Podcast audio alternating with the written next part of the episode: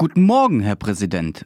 Das ist schön, dass Sie sich die Zeit genommen haben, in unserem Laden vorbeizukommen. Wir haben ja so allerlei für Sie.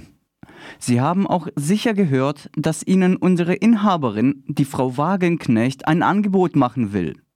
Hat sie ja öffentlich so gesagt. Wegen ihres Krieges in der Ukraine sollen wir Ihnen mal ein Angebot machen kann Ihnen ja kaum entgangen sein und sicher haben Sie auch verstanden, dass es dabei nicht um den Sozialismus geht. Das ist so ein Ladenhüter von vorgestern. Land und Leute lautet unser Motto heute. Also die Krim dürfen Sie ja ohnehin behalten hat Ihnen die Sarah auch sicher schon gesagt. Und dann schneiden wir noch ein gutes Stück vom Donbass raus und über so Dinge wie verschleppte Kinder reden wir nicht mehr. Einverstanden? Sie ziehen die Augenbrauen hoch. Sie rasseln mit ihrem Atomkoffer.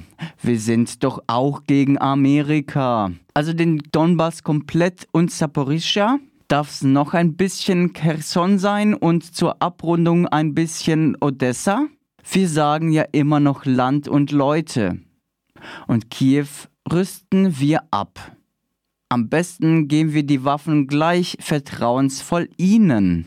Das haben wir mit den Atomwaffen der Ukraine und mit dem größten Teil der ukrainischen Schwarzmeerflotte schon einmal so gemacht. So ein schön belegtes Friedensbrötchen war das. Oder wollen Sie die Ukraine gleich am Stück? Land und Leute, da lassen wir uns nicht lumpen. Und wir kriegen unsere Ruhe. Sie machen dann doch nicht weiter, Herr Präsident. Ihr Ehrenwort? Und vielleicht bekommen wir dann auch wieder ein wenig günstiges Gas. Eine Leitung in der Ostsee wurde ja nicht gesprengt. Da gibt es noch Möglichkeiten. Na, wie wär's? Also, dass Sie mich mit der Sache wegen des Ehrenworts nicht missverstehen. Was auch geschieht, unser Laden bleibt immer offen für Sie, Herr Präsident.